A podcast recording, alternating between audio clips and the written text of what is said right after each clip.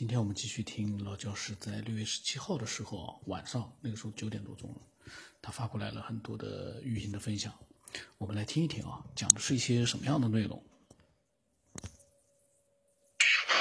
但是传统的量子力学对我这个思想是有冲击的。不过我们还是很难理解它的这种深刻的内涵。比方说，所以较好的说法还是认为它实际上是一种云。关于云有两种，第一种是做一种云这样类似云的运动，第二种就是粒子本身是云。当然，刚才听了燕的九百九十二期。我非常认同他的观点。最近我提出了一个关于云的理论，这个理论认为，离子或者波，甚至云这种说法本身是不恰当的。那就是说，是云，或者是波，或者是离子，要取决它和其他离子的关系。比方说，它和质子的关系，也以取决它本身的能量状况。所以呢，这个世界的本质，或者说究竟是什么？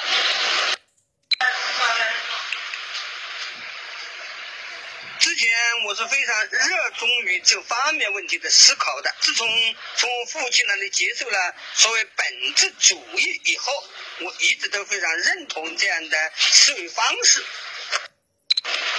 哥本哥根哈哥本哈根学派的波尔提出的波粒二象，当然肯定说。一个东西它既是波又是离子，这是不对的。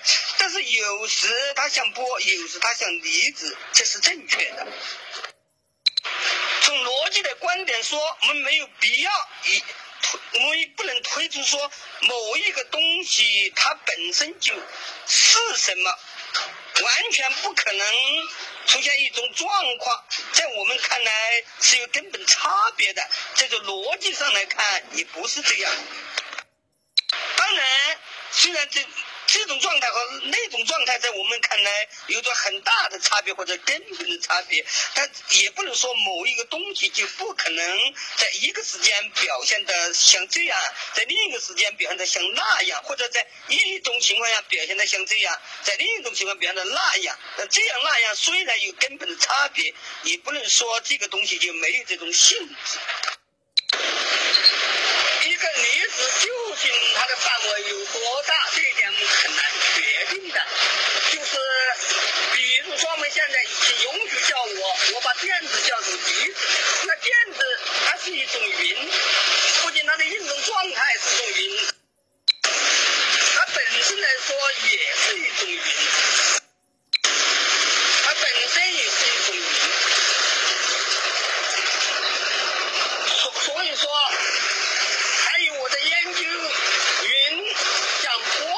中，一旦云抓成波，实际上要跟云的中心一个轨道，空心的。轨道角动量，立刻就可以抓成波。抓成波，实际上就是它能发出电磁波的，那这个能量可能是很大的。另外，从这个意义上，也可以说有一个我们通常所见的。世界不同的。世界。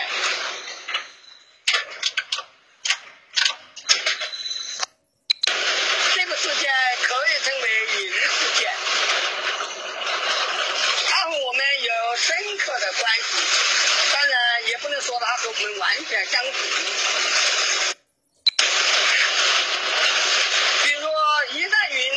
波它立刻就会对云产生反应，产生影响。这个影响还可能是非常深刻的，比如说产生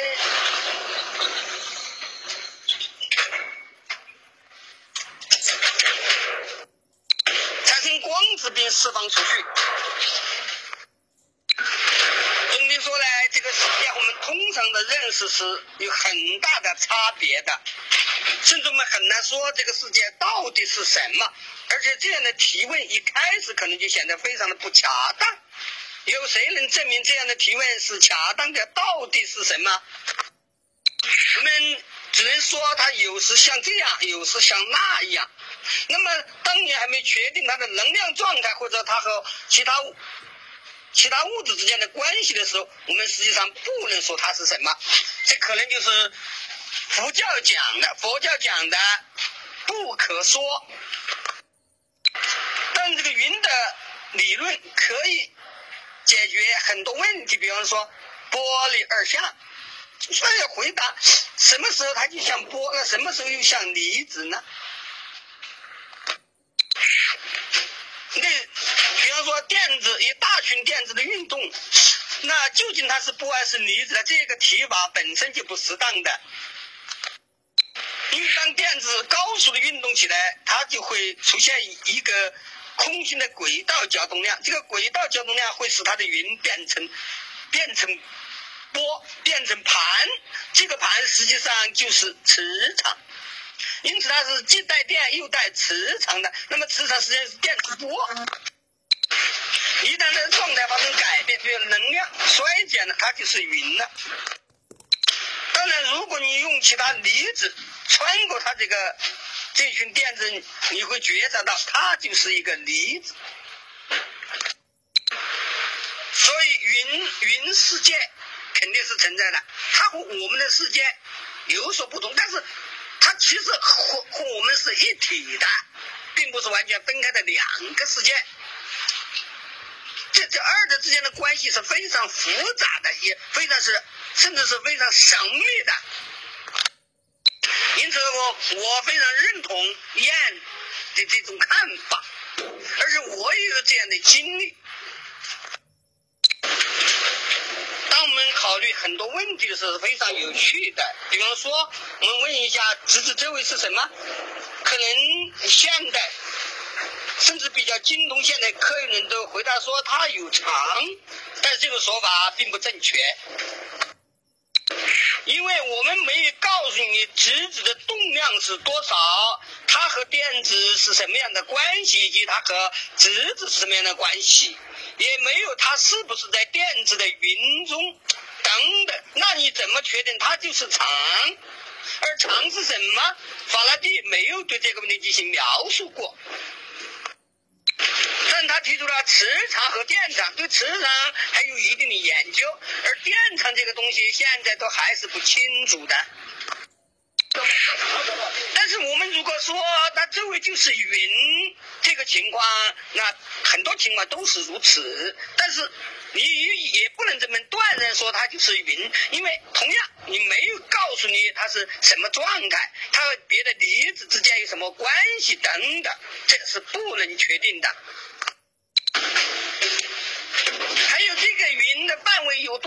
这也是一个问题。比方说，一个电子周围它的云是多大呀？这是不清楚的。我们用什么方法来确定它的范围是多大？比方说，我们的观察或者实验，那都和我们的仪这种仪器的精度有密切的关系。一一个观察可能和光的反射是有关的。通过实验来确定它，那和离子的碰撞一直和能量是有关的。所以呢，这些东西都有很大的不知道怎么确切表述的这种困难。而且如果要问除开这云，那空间是什么？我用一个一句话就说，空间是水。当然。你们说它空间是水是怎么回事？如果你能理解我说的云这个概念，那你就可以理解最恰当的比喻就是空间是水。聪明的你已经可能想得到了，云和水是什么样的关系呢？那那不是互。通的一种关系吗？那就是说，这个云和空间是可以互通不变的。也许对空间的最好看法就是认空间是水，当然这是一个比喻。通过水这个比喻，你可以看到很多动空间的很多性质。比如它和云的关系，云水之间的界限在哪里呢？这将是一个变动不居的范围，但是有一点是肯定，它一定是有限的。这个云的世界和我们通常说的这个常识世界，它的关系肯定是一体的，而不是所谓的平行的，甚至是另外一个，这倒是假的。不过它所遵循的法则和我们就完全不相同了，它和我们是互通的。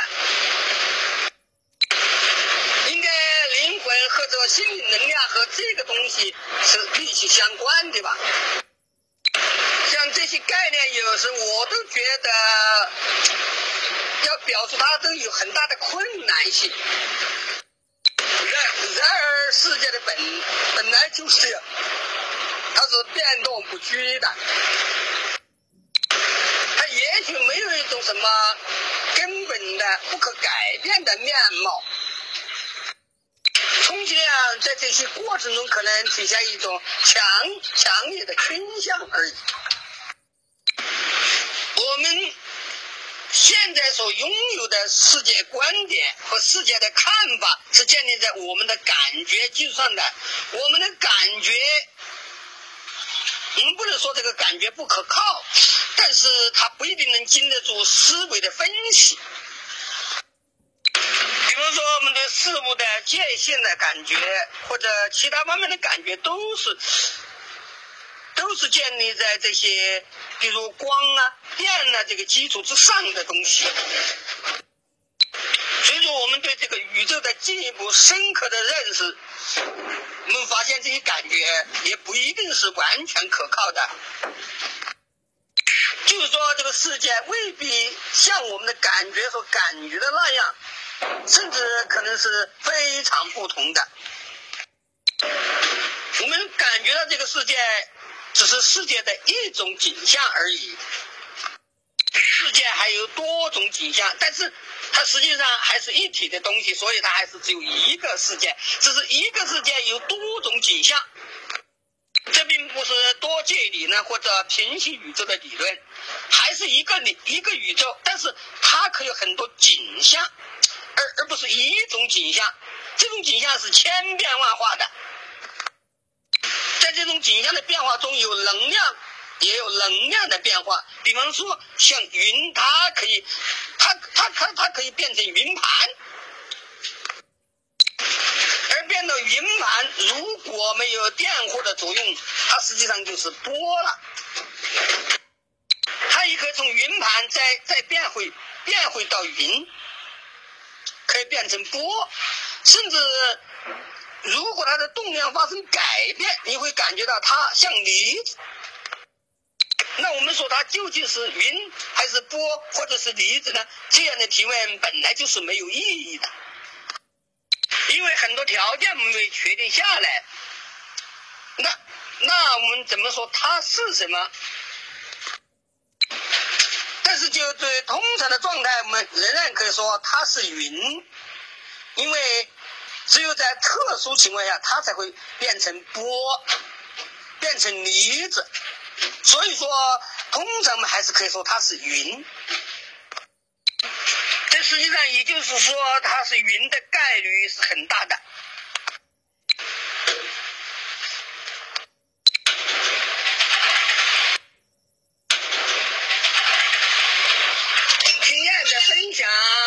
想起来这很多话，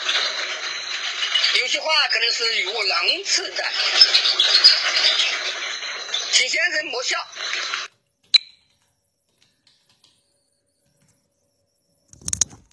那么老教师啊，他六月十七号的分享呢就是这么多，然后到六月十八号呢，他也有很多的分享。嗯，那么在他的这些分享里面啊。呃，可能呢，有一些我们可能因为他是长时间的在探索这些呃科学方面的一些东西，所以呢，我们可能从我们普通的爱好者的角度来说呢，可能不一定嗯非常的明白。但是呢，也有一些呢是我们呃，也可以去参与进去去做一些自己的一些逻辑分析的，也都可以发表一些自己的想法，不管是认同还是不认同的，我们都可以发表自己的想法。那么今天呢，就先听这么多，然后，呃，嗯，明天继续的，呃，录他更多的一些分享，我争取啊，尽快把他的语音的分享先录完，然后呢，希望他源源不断的有新的，嗯，分享出来，然后呢，在这个同时呢，我也可以去。录很多其他的爱好者的分享，内容太多了。我也想起来，我这个头啊，我感觉要爆炸。因为虽然说这是业余的时间做的一件业余的一个有价值的事情，呃，但是呢，我也想呃，把呃更多的一些爱好者他们分享的内容呢，尽快的把它呃录出来。但是呢，有的时候呢也是没办法，心有余力不足啊，这个事情没办法。嗯，我尽量的把。这个有意思的分享啊，都把它尽快的分享，呃，把它录出来。然后呢，也希望就是更多的分享者呢，不要去太在意，呃，我还有很多内容没分享，因为我的分享是比较乱的，有的时候，呃，很多时间之前的录音啊，或者是文字我都没有录。有的时候呢，我看到就是说，嗯，可能添加没多久的一些听众，他分享过来一些内容呢，正好。感觉好像那些录音或者文字觉得很很有意思，我就直接就把它录出来。所以这个呢，呃，不会是像呃正常的这个非要就是说从最早的一直往后录。这个呢也不是随机，而是呢，嗯，没有顺序，但是呢又会不断的把嗯分享内容都都会把它分享过来录出来。语无伦次啊，这是个毛病啊，希望能够这个不断的把我这个语无伦次啊，把它给改掉。那么今天就到这里了。